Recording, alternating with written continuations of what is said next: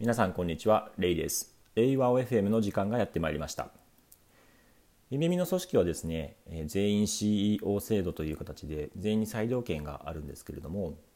その中でですね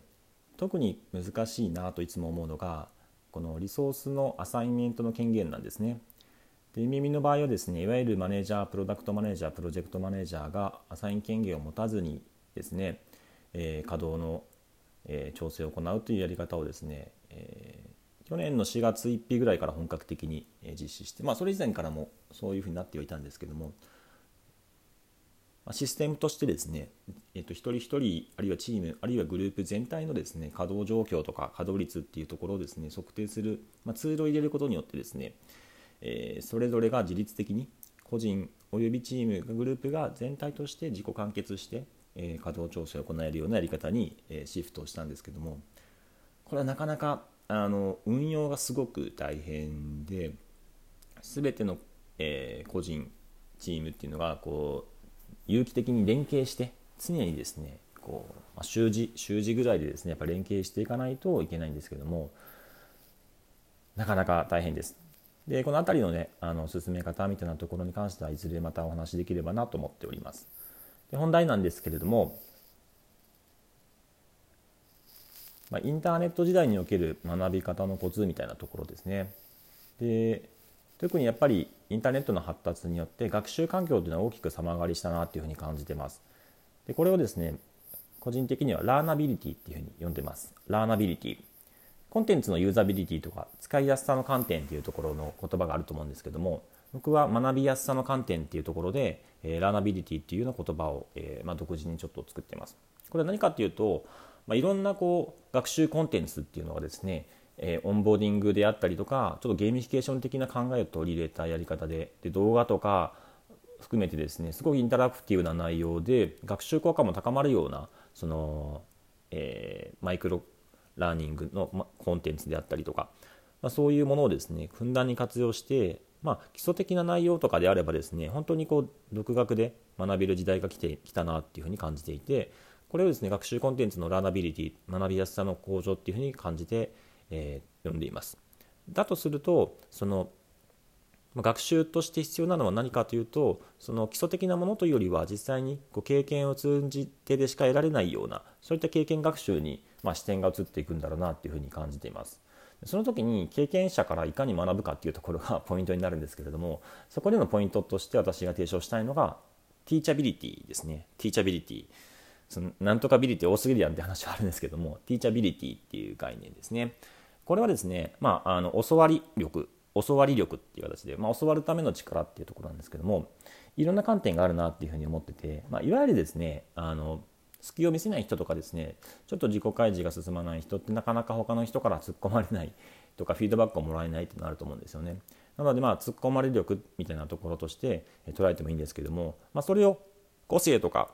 性格とかタイプっていうふうに認知してしまって学習可能な能力っていうふうに捉えないと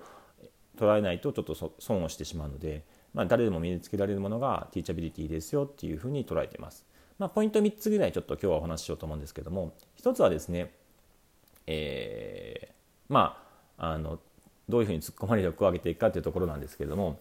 1つはまああの叩かれ台っていう考えですね叩かれ台これ叩き台っていう言葉があると思うんですけども叩かれ台っていう言葉はもうあえてその ラフな案とか、えー、まだまだこう突っ込みどころが多い案っていうものをこう出すんですけどもその時になんかこうどういう前提で出すかっていうのが文脈設定をしっかりするっていうことなんですね。つまり、えー、上司とか周りの人から、えレビューをもらう時にですねこれちょっと資料ここまで作っておきましたっていう形で、ま、あえて叩き台叩き台ですよっていう形でですね出した時に、まあ、結構本当に叩かれると思うんですけどもその時に叩き台っていう前提を叩かれ台っていう形でよりですねもう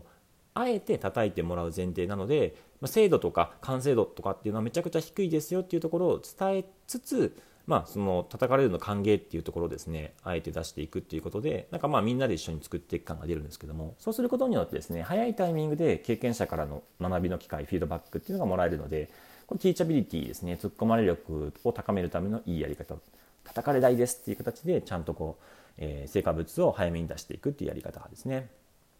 で2つ目がですねまあ、15分ルールですね。質問の15分ルールですね。これはまあゆめみでもガイドラインで定めているんですけども何か自分なりに調べてえーね、この learnin learnability が溢れている時代いろんなことをですね、えー、調べて Google とかいろんなところで調べて分からないことがあればもう15分経ったらそこの時点で、えー、他の人に聞いてしまおうっていうようなそういったアプローチですね。これはまああの以前の放送でも話したように Google のですね AI 部門ではですねこの15分ルールっていうのがあるらしくて15分分からなければ他の人に質問しましょう逆に言うと、まあ、15分は自分なりに考えてみましょうっていうところなんですけども、まあ、こういうガイドラインがあるとですね自分の中の基準としてもどこまで聞いてどこまでは自分で考えるべきか自分で調べるべきかっていうその程度とかそのレベル感とかっていうのでこう切り分けようとすると無理なので時間で切り分けしましょうっていうようなそういった分かりやすい基準を作っています。この15分ルールですね。質問の15分ルールっていうのはとっても大事だなっていうふうに思ってます。で最後の3つ目がフィードフォワードですね。フィードフォワード。これは以前の放送でも少し話したんですけども、フィードバックっていうのが、ま過去の自分の行動とか、え実績とかをもとにこう振り返って、自分なりの次の改善点っていうところとか、良かった点っていうところをですね、えー、まあ、フィードバックするっていうやり方ですけども、フィードフォワードはどちらかというと、未来に向かって、えー、自分が何をするべきかっていうのをアドバイスくださいっていうようなやり方ですね。なので、まあ、フィードフォワードっていう言葉を使う必要はないんですけども、より未来志向で発展的で、えー、何かアドバイスをくださいっていうのをちょっと改まって言うっていう感じですね。だからしっかりとこうなんかちょっとアドバイスくださいよっていう形で課題解決のアドバイスをもらうというよりは自分のキャリアとか自分のその今後よりこう成長していくためにはどういう視点が観点が必要ですかねどういう学びが必要ですかねっていうところを前向きに未来志向でもらうっていうやり方なので少しだけこうフィードフォワードのですね内容をもらう相手にはですねちょっとこう改まってこう見てもらう観察してもらう気づいた点を教えてもらうっていうようなやり方なんですけども、まあ、特に未来志向でっていう観点でやると、まあ、受け取る側もですね結構そのまあ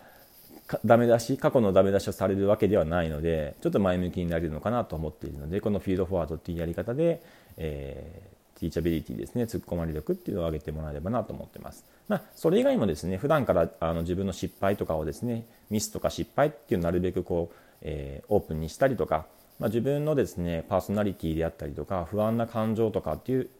そういうものもですね自己開示するっていうのはまあ一般的に大事なものなんですけれどもまああのどちらかというとですねえー、叩かれ台もそうですし15分ルールもそうだしフィードフォワードもこちらから積極的に周りにこう働きかけるっていうのはアプローチなんですよね。まあ、自己開示して周りの人から何か自然にこうおそなんか大丈夫かなっていうのでどうしたのっていう形で声をことかけてもらうのを待つという受け身なっていうよりはより能動的にこちらから行動していくような、えアプローチとして、え突っ込まれ力っていうところを高めていくためのポイントだというふうにちょっと感じているので今日はお話ししました。本日はですねラーナビリティがあふれる時代における、え学習方法のえー、ポイントとしてティーチャビリティに関してのお話でした。